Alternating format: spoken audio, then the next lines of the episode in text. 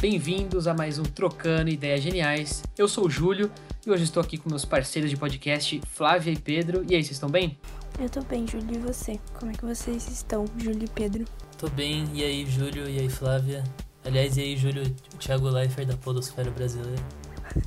Obrigado. Fico feliz pelo, pelos elogios, Pedro. sapatênis da, da podosfera brasileira. Mandem montagens de Júlia com sapatênis na. Nossa, isso seria muito bom. Escolham os melhores modelos. Quem mandar a melhor montagem escolhe o próximo tema. A Luísa, a próxima vez que ela desenha a capa, vai ser um sapatênis, não vai ser uma galinha.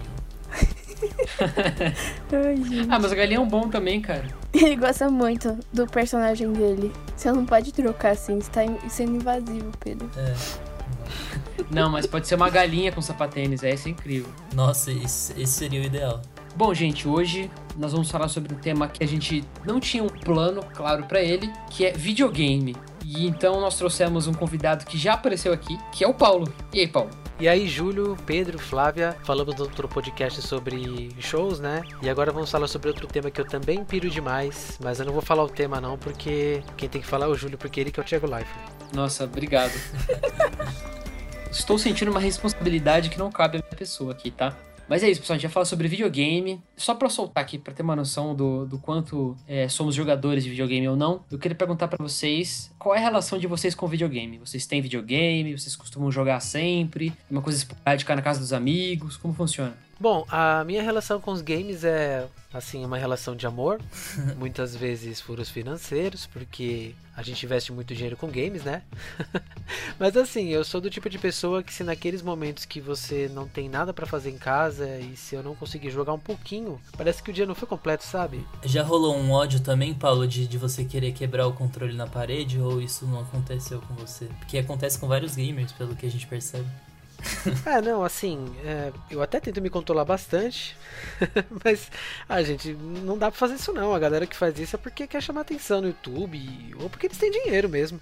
E assim, o, o, pior é que isso existe, cara. As pessoas realmente quebram o controle na parede e aí postam foto. E, tipo, isso, isso existe, tá ligado? É uma, é uma coisa bizarra, cara. É uma das coisas bizarras que existem no mundo. Bizarro mesmo. Eu conheço até um cara que quebrou o videogame dele com pé de cabra, mano. Nossa. Tá maluco, velho. Econômico. Obviamente, esse cara recebia um 16 salário, né, pra poder comprar o. É. É, é então, eu, eu. A minha relação é mais assim, eu, eu não tenho uma proximidade tão grande, né? Mas eu, eu, eu no geral, assim, eu sou mais fã de jogos é, single player, né? Tipo, eu nunca fui muito de jogar online, porque. Primeiro, porque a galera que joga online é muito chata, e segundo, que eu não manjo muito. Tipo, já tentei jogar, sei lá, Fortnite, eu era muito ruim. E também você tem que ficar dependendo de internet, e isso também é uma coisa que irrita. Então, eu sempre fui um pouco mais o cara que jogou os jogos de, de história e tal.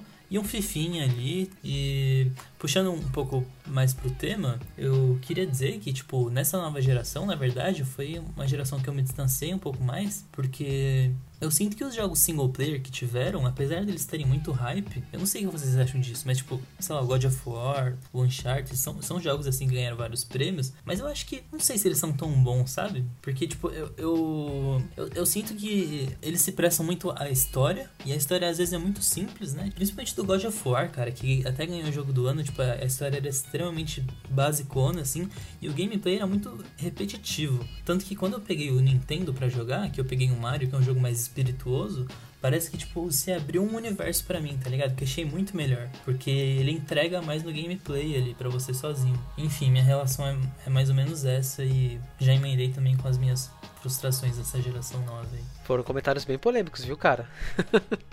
Ó, oh, eu tenho um Xbox, né? Mas eu só uso ele pra ver Netflix. É válido, é válido. É porque, é porque ele é bloqueado, sabe? E os jogos são muito caros. Então eu fico assim, hum, e desbloquear também é caro, eu fico, hum. Mas eu tinha. O seu é 360, Flávio? É, o meu é 360. Eu tinha o PlayStation 2 e o 1 quando eu tinha, sei lá, 10 anos, 12 anos por aí. Eu gostava muito de jogar na época. É, eu, na época era Crash, GTA, essas coisas, The Sims, Mortal Kombat. Aí eu jogava, assim, eu gostava. Guitar Hero, você não pegou a época Guitar Hero eu jogava também, era muito legal. Mas, nossa, eu era a guitarrista.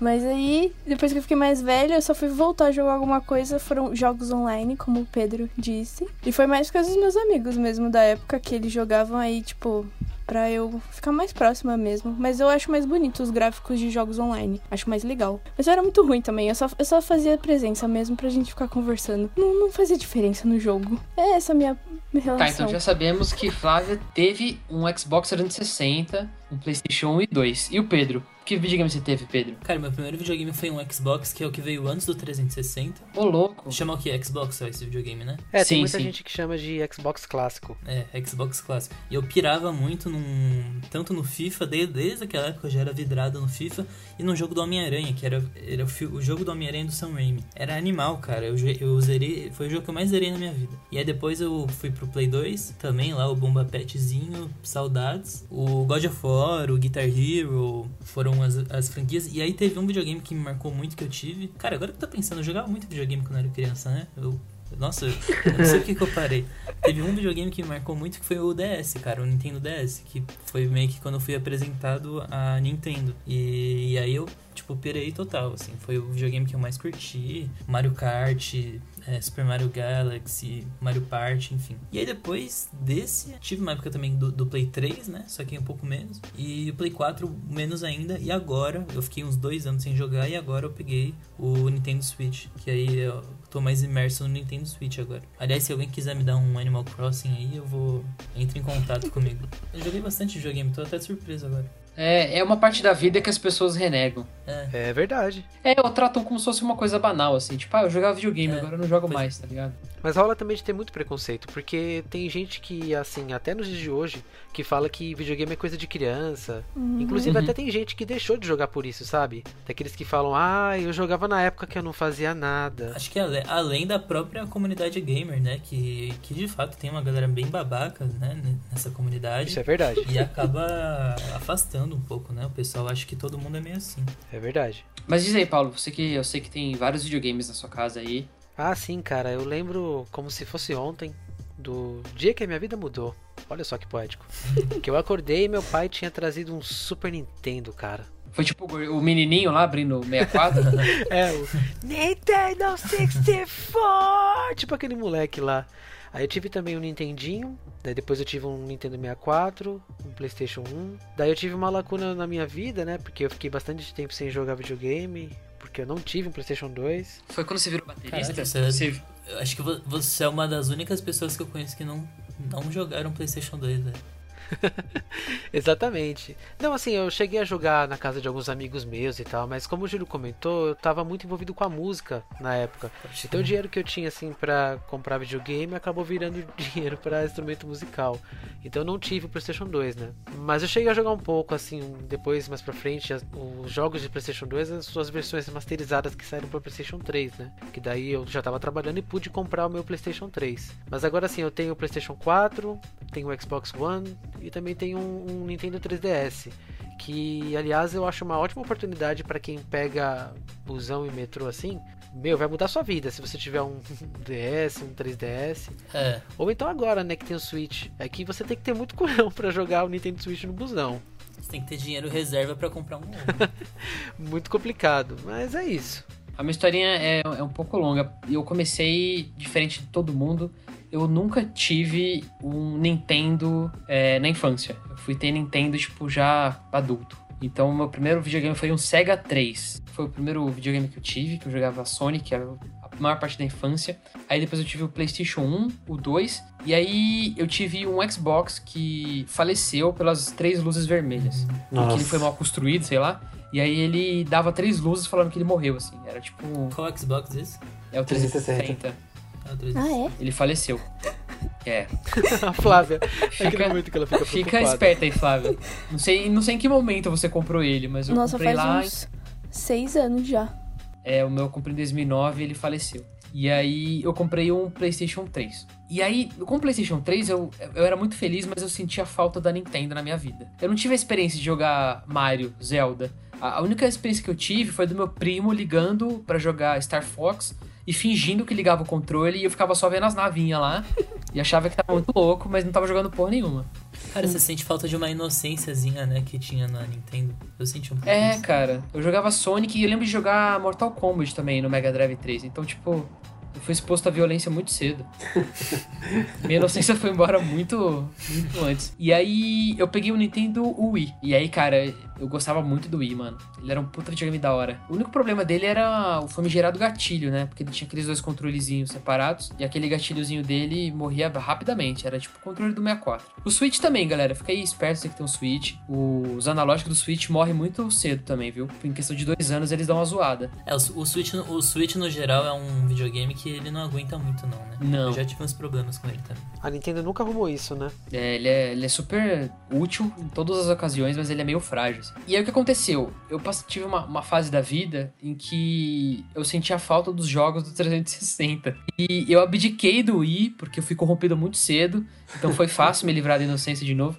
E eu vendi o Wii e recomprei o Xbox 360. Só que ele já era uma versão parruda que não morria mais. E aí eu fiquei um bom tempo com esses dois videogames. E aí quando saiu o PlayStation 4, eu me desfiz do, do Xbox, comprei o PlayStation 4 e fiquei com dois videogames aí por um bom tempo. E aí numa onda de trabalho escravo, eu arranjei dinheiro para o, o, o, Xbox One. E aí eu comecei a colecionar videogame, porque ano passado eu comprei o Switch.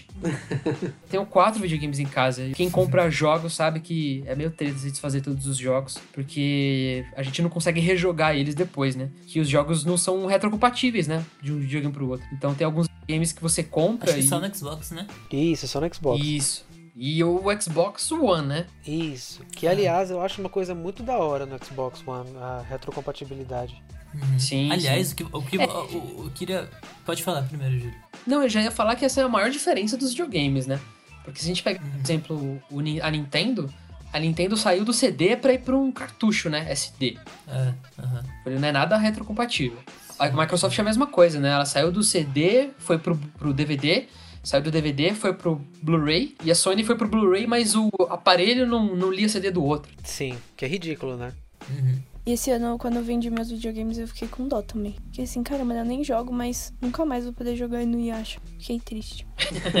mas acontece. É meio que o, o que, que vocês acham dessa geração? Que o Paulo falou que era polêmico eu dizer que os jogos exclusivos da Sony eu acho que eles não são jogos ruins mas eles são jogos que eu fiquei meio decepcionado. Vocês discordam? Como é que você porque por exemplo eu lembro do, do Homem-Aranha cara que foi uma decepção assim. O que, que vocês acham disso? Então assim eu falei que é polêmico porque são jogos que tem muitos fãs né franquias que têm um grande número de fãs. Uhum. As pessoas compram o console da Nintendo porque querem jogar Mario, Zelda. As pessoas compram o PlayStation para jogar Uncharted, uh, para jogar God of War, The Last of Us. O Xbox para jogar Gears, Halo. Então, assim, cada console tem a sua gama de jogos exclusivos para justamente as pessoas comprarem os consoles, né? Então dá para entender porque você gosta mais da Nintendo, assim.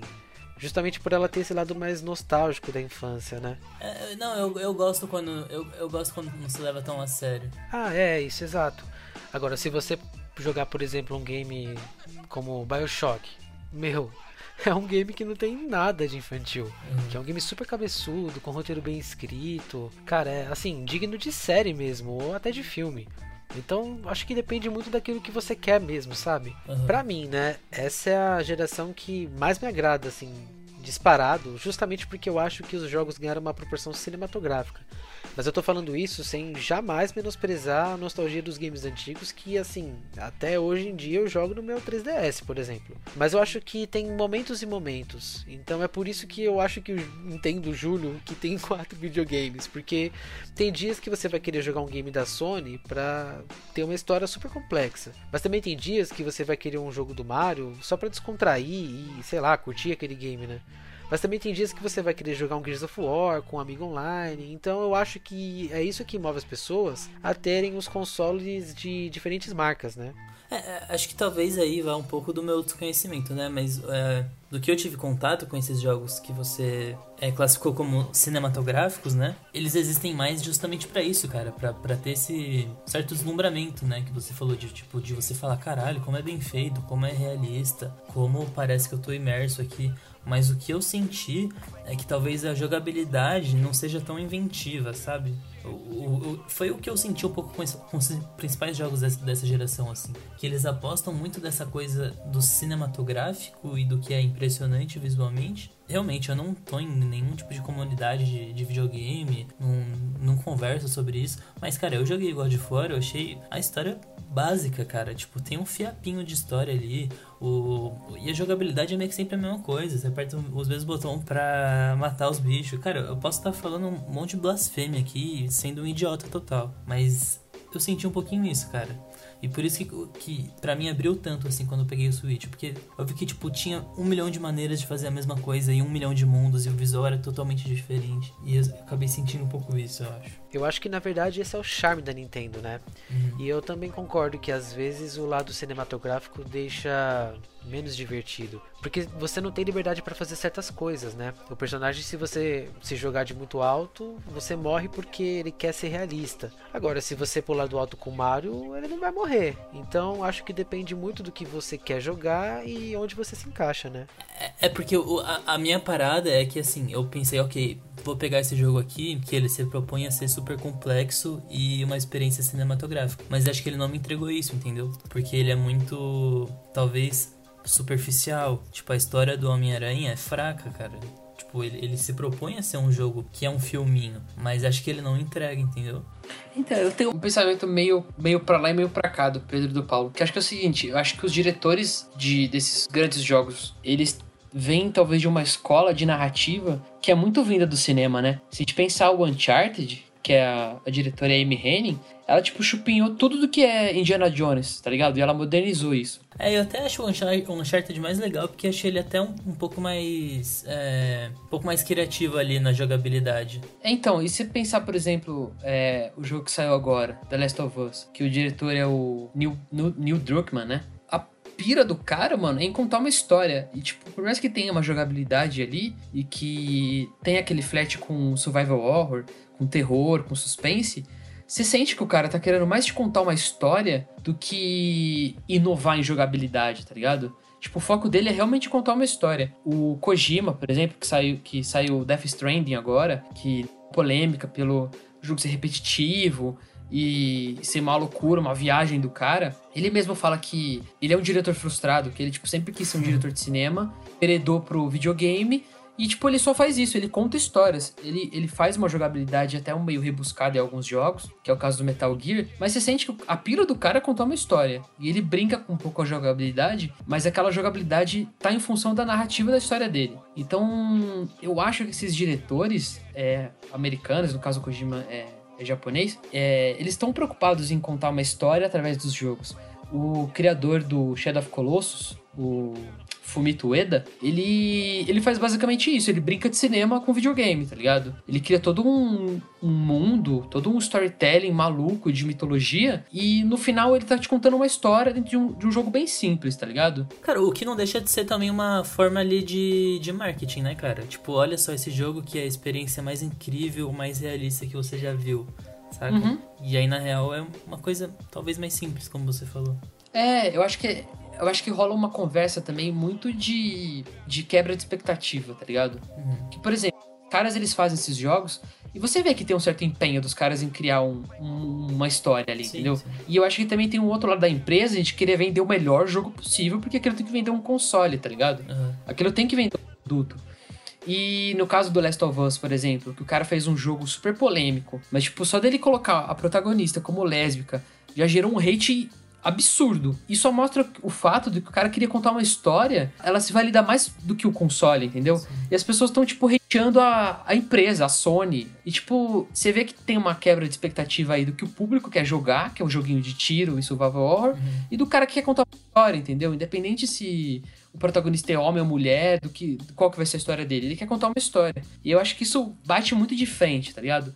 O Shigeru Miyamoto, que é o criador do, do Zelda e do Mario. Tipo, ele tá muito mais focado na jogabilidade do que na, no personagem em si. Tipo, o Mario nunca mudou. Ele sempre foi um gordinho de bigode e chapéu, entendeu? O Link mudou. Ele sempre foi o guerreiro que vai salvar a princesa. Tipo, ele é um arquétipo que nunca muda. E é um conceito que nunca muda, né? Tipo, salve a princesa. É, e nunca. E ele vai expandir a partir dessa ideia. Sim, exatamente. Ele vai criar novos puzzles e jogabilidade para aquela atmosfera de salvar a princesa, entendeu? Uhum. Tipo, o storytelling é o mesmo. Só que ele abusa, extrapola desse, story, desse storytelling na jogabilidade. Sim. Então acho que são mentalidades diferentes de, de produtos diferentes. Tanto que eu acho que o jeito que a Nintendo vende o videogame é muito diferente do que como a Sony vende o videogame, né? É que, é que a parada pra mim é que foi assim, quando eu joguei os jogos da Sony, que eu tava esperando uma história super boa, eu na verdade me deparei com uma história que é ok, sabe? É, é, ela é bem feita, você falou, tipo assim, ela tem ali todos os traços de um roteiro clássico, ela tem. Então ela é redondinha.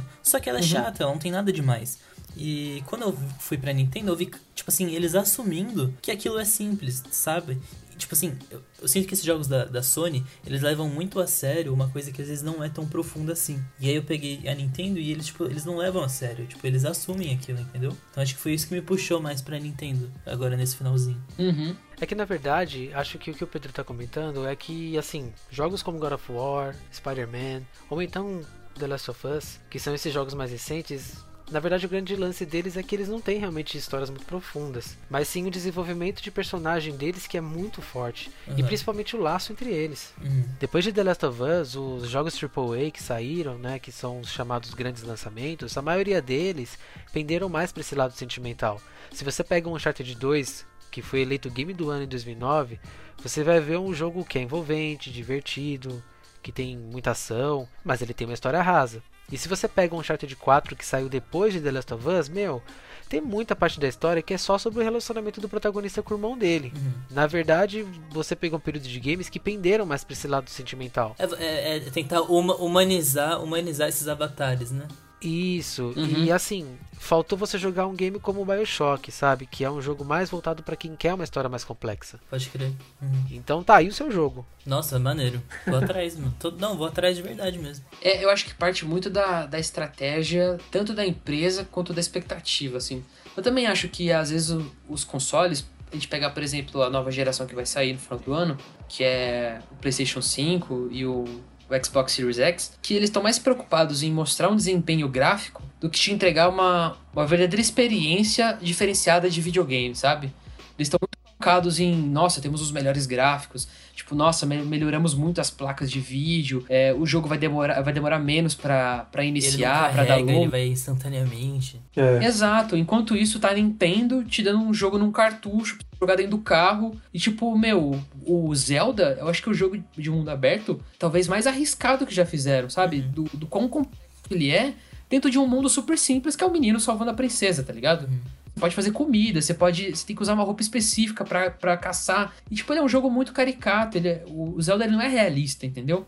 É, e a questão do mundo aberto até me lembra que o Homem-Aranha foi muito vendido em relação a isso, né? Tipo, olha, o mundo aberto do Homem-Aranha. E o mundo aberto, sinceramente, muito fraco, cara.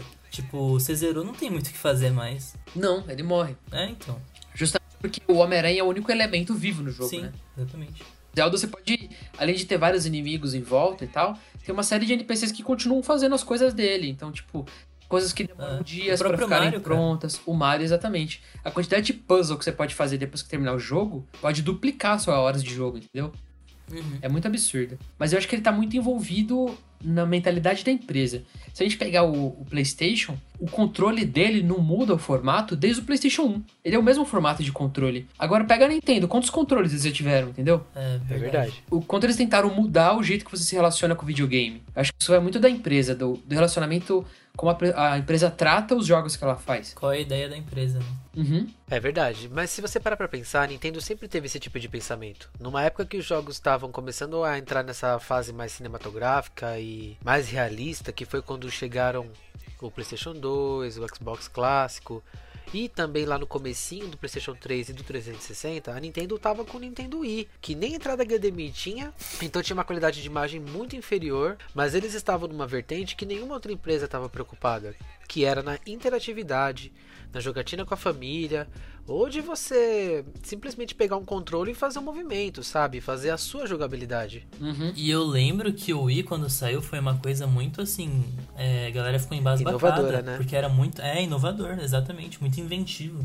Sim, e eu acho isso muito da hora, porque são duas empresas japonesas produzindo coisas extremamente diferentes, né? E eu acho mais da hora ainda que a Microsoft, por exemplo, ela não nitidamente não tá com o mesmo foco nos exclusivos que a Sony tá. E também não tá com o mesmo foco na interatividade que a Nintendo tá. Tanto que o Kinect, que era uma coisa super inovadora, já foi praticamente descontinuado, né? Que era uma coisa voltada para a interatividade. Tanto que eu comprei o meu Xbox e ele nem veio com Kinect. O foco hoje em dia para a Microsoft está nos seus serviços. E eu acho isso realmente sensacional. Porque uma pessoa que paga 40 reais por mês para jogar a gama de games que tem disponível no Xbox Game Pass, cara, isso é uma coisa muito fora de série. É, deixa claro aqui que a Microsoft tem um serviço, né? Chama Game Pass, que ela permite com que você assine ela e você tenha acesso a vários jogos da plataforma Microsoft, né? Então você pode tanto jogar online quanto usar esses jogos é, enquanto eles estiverem dentro do catálogo mensal que você paga, né? Ela funciona também como se fosse uma. Ah, vamos abrasileirar? É como se fosse uma Netflix. Então, Sim. você tem um catálogo de jogos que vai se renovando todo mês. Então, tem jogo que sai e jogo que entra todo mês. E vocês acham que, nesse sentido, o Last of Us foi o jogo o principal jogo da geração, que é um antes e um depois dele, assim, se fosse para escolher um, é meio que ele. Na verdade, assim, naquele ano, saíram dois games que dividiram o mundo dos games, na minha opinião. Que foi o The Last of Us e o GTA V. Ah, Porque assim, dali em diante a gente teve jogos single player com foco no caráter dos personagens e na forma com que eles se desenvolvem muito maior do que a gente tinha até então. É claro assim que se você pegar um jogo como Final Fantasy, isso sempre teve.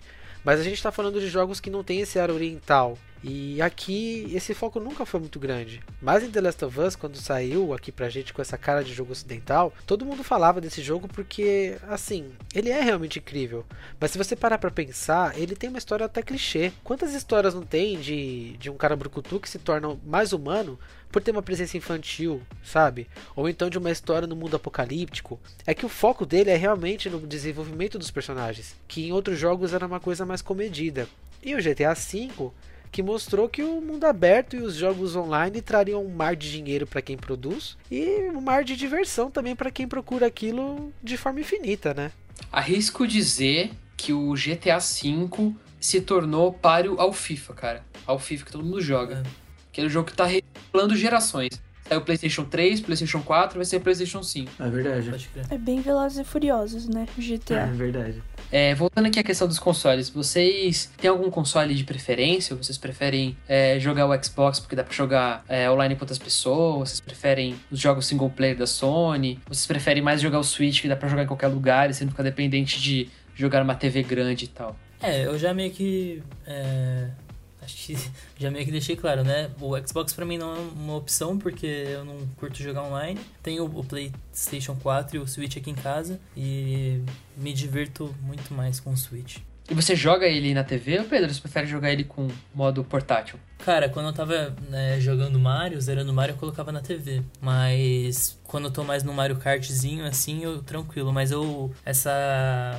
Mas essa praticidade que tem me agrada muito, cara. Porque o cara, eu não entendo, me remete muito a algo que não se leva a sério e que é algo simples e pra te divertir. E acho que essa praticidade tem muito a ver com isso. Eu tava aqui pensando enquanto o Pedro falava, porque em cada um tem algo que eu gosto mais. Mas eu acho que se eu tivesse que ficar preso numa ilha deserta e levar um console, eu levaria o PlayStation 4. Justamente por ter esse lado single player. Porque, assim, eu não tenho nada contra o jogo online, mas eu realmente gosto de ver a história se desenrolar e eu estaria acompanhando. E os jogos da Sony são os que pra mim têm as histórias mais bem desenvolvidas e isso me agrada muito. É, eu queria usar meus dois pontos aí também. Eu gosto muito do PlayStation por causa dessas, desses jogos mais single players, porque são jogos que eu acabo jogando sozinho e acabo me divertindo sozinho e fica, fica tudo bem. Mas é, tem um jogo em particular que me fez jogar no Switch que eu falei, cara, esse jogo vira outro jogo jogando no Switch. No caso, eu podia, podia comentar o, o Zelda, que é, vai ter essa mesma experiência, mas é o The Witcher. Porque o The Witcher, ele é um jogo gigantesco. Ele é um jogo que você vai gastar aí 60 horas pra mais jogando ele, pra fazer todas as side quests, pegar todos os colecionáveis, fazer a loucura toda. E cara, jogar no Switch é muito melhor porque você pode jogar em, em absolutamente qualquer lugar, cara. Você pode carregar na mochila o, o videogame e, cara, sei lá, você vai pra casa de alguém, você joga ele. Se de repente eu tinha esse, essa vantagem, né? De de repente ter que trabalhar de final de semana e lá no escritório não tinha muita gente, então eu, eu fazia o que tinha que fazer e gastava umas horas jogando o Switch ainda no trabalho. Nem- Não saibam, espero que meus chefes não ouçam isso.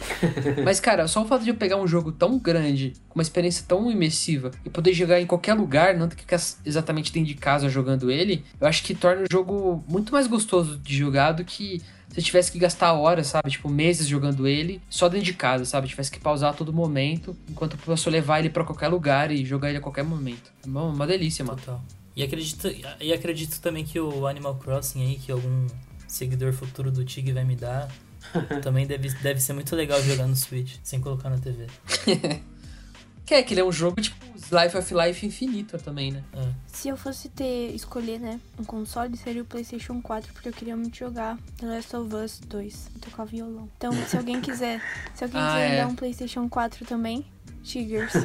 Inclusive, eu vi esses dias um, um cara ensinando a tocar Tim Maia no violão no jogo. Eu achei Os incrível. vídeos estão ótimos, velho. eu ia tocar Los Hermanos. Ana Júlia. Mundo pós-apocalíptico, você tocando Ana Júlia, né? eu acho que cabe. O mundo não podia acabar pior, né? Meu Meu Deus. Deus, gente. que tristeza, não gostei. Jurei. Galera, mas eu queria tocar num assunto aí que o Pedro já deu a dica, que o Animal Crossing provavelmente deve estar custando seus 350 mil reais aqui no Brasil.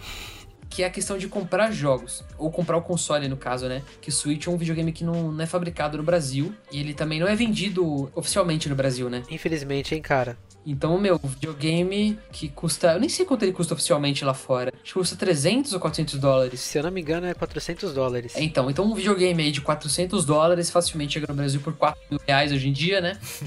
E saber como vocês compraram seus videogames, se vocês é, se dão bem comprando jogos, vocês... Qual é o esquema de vocês pra jogar esses videogames? É, então, o PlayStation 4 eu comprei usado, comprei de um amigo meu e tranquilo assim, tipo, porque quando saiu também não tava muito no desespero de comprar. O Switch na verdade é da minha irmã, mas é, o que rolou foi o seguinte: eu, eu, eu queria. Porque eu também tava na pira de querer jogar jogos é, cinematográficos, né? Então eu queria, eu comprei o PlayStation 4. E minha irmã, ela tava na pira de comprar jogos infantis. Mas o que aconteceu é, ela usa o PlayStation 4 agora pra ficar jogando Fortnite e eu uso o Switch pra ficar jogando Mario Kart, tá ligado? Rolou um pouco essa troca. Eu com meus 20 anos e ela com Ah. os 10 anos dela. E, enfim, Foi um escambo, né? foi total. E realmente é um- é BO essa questão de comprar jogo, cara. Eu compro pouquíssimos jogos, tanto que faz um tempinho já que eu terminei o Mario, nunca comprei. Os jogos pra PlayStation que eu compro, também não sou louco de comprar lançamento. O último lançamento que eu comprei, eu acho, foi o, o Spider-Man, porque é muito caro, cara. E eu não sou tão fissurado assim. E fico muito ligado no- nos meus amigos que terminam os jogos e podem me emprestar depois. Essa é uma dica. O meu PlayStation 1, eu acho que eu ganhei do meu primo. O PlayStation 2 eu lembro que eu comprei no Mundo dos Games em 2009. E o Xbox eu comprei na Black Friday. Aí ficou, tipo, bem mais em conta. E foi em 2014, sei lá, por aí. E na época que eu. Porque o, Xbox eu não uso pra jogar, né? Porque ele tá bloqueado e tal. E eu não compro Uhum. jogos. Olha que tristeza, é muito feio dizer isso. Não, na época que eu tinha Playstation que eu jogava, eu comprava os jogos na feira, gente. Que tristeza. Hoje em dia eu não faço mais isso. Não apoio. Ou na, na Pagé, na, na 25. Comprava vários Inuyasha. Mas agora, tipo, não jogo mais, não apoio a pirateria. Tudo legalizado. Militei. O Pedro comentou uma coisa que eu acho interessante, porque assim, gente, na verdade o preço dos jogos são são caros sim, não tem questionamento. Por exemplo, The Last of Us Part 2 saiu por 280 reais, que é um preço caríssimo. E obviamente que um gamer que tá esperando muito, né, por esse jogo sair, ele vai comprar. Porque ele quer jogar aquele jogo quando ele lançar. E por isso que essas empresas acabam sendo abusivas, porque literalmente elas abusam das pessoas que vão atrás desses jogos. Mas eu acho que gastar dinheiro com videogame é relativo para quanto a pessoa gosta, né? Se a pessoa gosta muito de cinema, ela gasta X reais por mês em cinema. Para outras pessoas pode parecer caro. Hum, Ela pode falar, né? Ah, eu não vou gastar tudo isso daí que você gasta por mês, porque eu tenho tudo no streaming aqui. Então eu acho que é uma coisa relativa. Agora, sobre o que o Júlio perguntou sobre como a gente fez para comprar, eu comprei meu PlayStation 4 na época, como eu queria o Pro e não o básico, eu comprei nessas lojas que vendem consoles importados, né? Porque ele ainda não era fabricado no Brasil. E o meu Xbox veio da Alemanha, porque a minha mãe foi visitar minha irmã que mora lá, né? E aí a minha mãe trouxe na mochila dela, coitada, porque aquele videogame pesa 4,5 kg, mó dó. Mas ela trouxe pra mim. Amor de mãe. Amor de mãe não tem igual, cara. Aí eu paguei assim, o preço que eu pagaria aqui no Brasil no Xbox One X, né, que é o mais potente, o que eu pagaria no Xbox One S, que hoje em dia é o mais básico, né, porque o FAT nem vende mais. Mas eu tenho uma de caça para quem tá ouvindo o TIG hoje. Porque assim, quando eu comprei meu PlayStation 3 na época, vocês devem saber que tem como conseguir jogos de uma forma muito barata, vulgo pirataria. Mas eu não quis recorrer a essa alternativa porque você corre risco de ter o seu console bloqueado, eh, você também não consegue jogar online com seus amigos, então eu não quis fazer isso com o meu console. Então eu aprendi de tanto fuçar que tem dias específicos com promoções e preços muito em conta. Claro assim que você vai ter que desembolsar o que você pagaria, sei lá, 10 reais um jogo pirata, você vai pagar 60 numa promoção, vai pagar 100, mas você não vai pagar 180. Então, se você tiver paciência de esperar o jogo que você quer entrar em promoção, você acaba não pagando tão caro assim. Para quem tem Xbox, por exemplo, eu acho que o Game Pass, né, que é esse serviço que a gente comentou de assinar e você ter um catálogo de jogos, é muito interessante. E não se engane achando que são só jogos antigos. Eles colocam jogos que saíram há pouco tempo. Não é igual a Plus do, do PlayStation, né? Exato. A Plus tem mês que vem jogo de chorar né? Mas Red Dead, Red Dead Redemption 2, que saiu, se eu não me engano, em outubro, quando era maio, acho que ele já estava no serviço da Game Pass, cara. Caraca. Então, assim, qual que vale mais a pena? Vale a pena aquele que se encaixa melhor para você. Acho que o prim... que primeiro a pessoa tem que ver os jogos exclusivos. Depois tem que ver a condição financeira, porque não adianta nada ela gostar mais dos jogos da Sony, mas não ter dinheiro para comprar os games. Então, seria mais fácil para ela ter o Xbox, pagar o serviço dos catálogos de jogos do Game Pass e ter aquele monte de jogos para ela se divertir todo mês. É, eu diria que o Xbox é o, é o videogame mais acessível para quem quer gastar pouco e jogar. O PlayStation é um intermediário que você vai ter que desempenhar sempre um dinheirinho para comprar os jogos novos que saem. E a Nintendo é só para quem quer arriscar na vida e gastar muito dinheiro, porque infelizmente a Nintendo é muito cara, justamente por não ter um mercado oficial no Brasil, né? Exatamente. É. Mas aí tem o, o, outro lado que é justamente isso que a gente tava falando dos jogos da Nintendo talvez sobreviverem mais, né? Mais horas de jogo, talvez, não sei. Eu acho que a Nintendo atinge um público que os outros. que a concorrente não faz. Os jogos que a Nintendo faz, nenhuma concorrente faz. Uhum. É muito comum também as pessoas comprarem o videogame no final da geração, né? Porque aí ela consegue pagar mais Sim. barato nos jogos. Eu acho que quando eu comprei o Xbox eu paguei 400 reais, talvez. Nossa. Então, já tinha todos os jogos lançados, né? Sim. Eu, eu, lembro que eu comprei o 360 e já tinha saído o ano. Aí os meus amigos estavam, tipo, com o ano. Aí eu ficava assim, ai, gente, me presta jogo aí. Aí eles, não, a gente agora não tem mais, só tem do outro. Aí eu fiquei assim, ah, então tá. Galera, eu queria, para terminar o episódio, eu queria que vocês recomendassem os jogos preferidos de vocês. Ou pelo menos o jogo último jogo que vocês jogaram, que vocês acabaram gostando, para indicar para quem tá ouvindo. O último jogo que eu joguei, que eu me envolvi de verdade, foi o Super Mario Odyssey, que já saiu faz um tempinho. É, acho que se você quer entrar na loucura do Switch, é um, um para mim foi o jogo perfeito introdutório e é um jogo que é só alegria, cara, só diversão e curtição. Então, vai fundo. Vocês já jogaram, né, Júlio?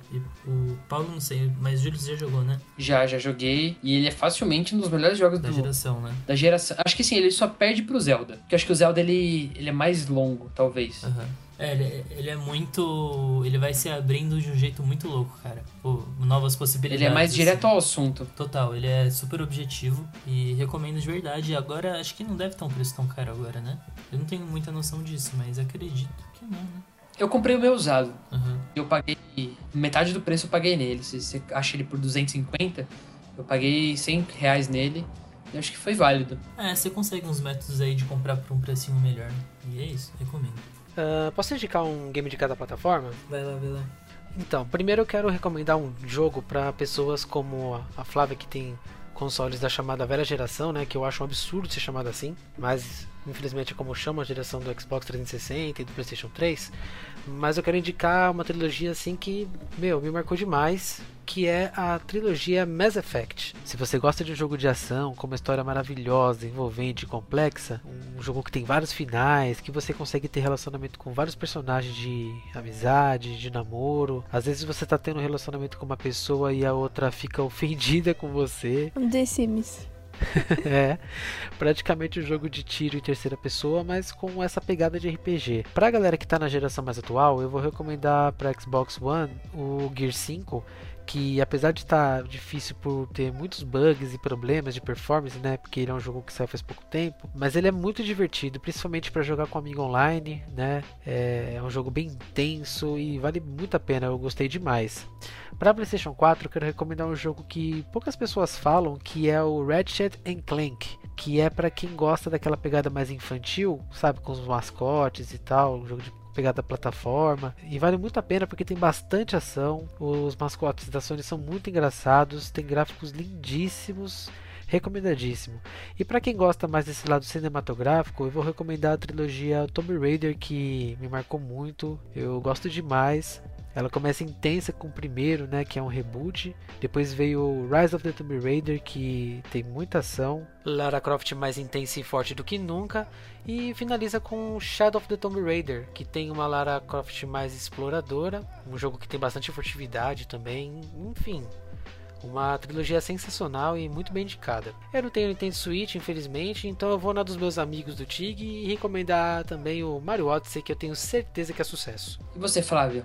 Gente, como eu disse aqui um milhão de vezes, né? Eu não jogo nada em console. Na época que eu jogava faz um milhão de anos atrás. Então eu vou indicar para vocês o Uno no celular, que tá sendo super legal. Essa semana tá sendo super divertida. Me adicionem lá para jogar comigo se vocês jogarem bem. Se vocês jogarem mal, eu não quero, porque eu encontro cada pessoa lá que, meu Deus do céu. E me manda diamante, tá bom? Eu deixo as indicações com os meninos mesmo. Vocês estão muito pechincheiros nesse episódio, hein? Flávia é mais democrática que todo mundo aqui, falando pra galera jogar um jogo super acessível. Eu sou. Ah, eu vou ser direto e reto, porque a, a minha franquia favorita é, está no mesmo console, graças a Deus, que é Crash. Você pode jogar a trilogia Crash Bandicoot, toda no PlayStation 4. Vale a pena mesmo, cara, é muito bom. Ele é um jogo que ele é muito a cara do PlayStation 1. Aquele joguinho de plataforma que você vai andando e matando os, os, os monstrinhos e catando frutinha para colecionar a vida. Ele é tipo um, um Mario, sabe? Do, do Super é, então, Nintendo. Eu, eu, como apreciador de Nintendo, o jogo que eu mais tenho vontade de jogar agora no PlayStation é o Crash. Mas eu não sei se é bom, entendeu? Ele é um jogo incrível. Eu só tenho que deixar bem claro de que ele é um jogo desafiador. E talvez você às vezes sinta o ódio em suas mãos e a vontade de jogar o controle no chão. Mas não faça isso. Você pode desligar o videogame e jogar outra coisa. Desafiador para não ser desagradável, né? Porque, meu. É, nossa, ser bonzinho. Que ódio que dá, cara. É muito difícil. É o famoso jogo 50-50, né? Porque é 50% de amor e 50% de ódio, né? Sim. né? Porque é muito difícil, gente. Sério. Mas eu queria também destacar aqui o, o jogo da mesma produtora, né? Que no caso o Crash não é mais da Naughty Dog, mas a segunda franquia que eu mais gosto na vida é Uncharted. Então você que quer jogar jogo com um gráfico legal e com historinha, Uncharted. Você que quer se divertir e passar raiva ao mesmo tempo, Crash. É, eu, inclusive Uncharted foi o jogo que eu mais gostei de jogar no PlayStation. Fica aí a dica, concordo. Nossa, cara, eu gosto muito do Uncharted. E, e ele é muito o que o Paulo falou. Ele é o, Nathan Drake, que é o, o protagonista, ele é tão carismático e as histórias elas beiram as, ao realismo e ao absurdo no final do jogo. E acho que isso dá uma, uma dinâmica mais confortável na gameplay de o jogo ser um, ter uma estética realista e ao mesmo tempo ele tirar um deboche com o realismo dele, colocando uma série de mitologia e de criaturas. Cara, é, é como se fosse um Missão Impossível é, do, dos videogames, cara. Sim. E ele não se leva nada a sério, cara. Ele é bem descontraído, assim. Debochado, é. Eu gosto muito. Pode crer. Eu quero avisar todo mundo que está ouvindo esse podcast até esse momento, chegou até o final, para que você vá lá nas nossas redes sociais, de preferência no nosso Instagram, e trocando ideias geniais, e diga lá o que qual o videogame que você tem, quais os jogos que você gosta. E se você curtiu, tá curtindo o nosso trabalho aqui, peço para que você mande seu feedback e que você também diga qual que é os, o que você quer ouvir aqui. Filme, seja música, dê o seu veredito e a sua indicação do que você quer ouvir aqui no podcast, certo? É isso. Valeu, galera. Muito obrigado pra você que viu até o final. Você é massa. Você tem todo o meu carinho virtual aí. Obrigado. Obrigado, gente. Mais uma semana aí, vocês com a gente. S2, S2. Me adicionem no Uno. Beijo, beijo. Quero agradecer a vocês pelo convite mais uma vez.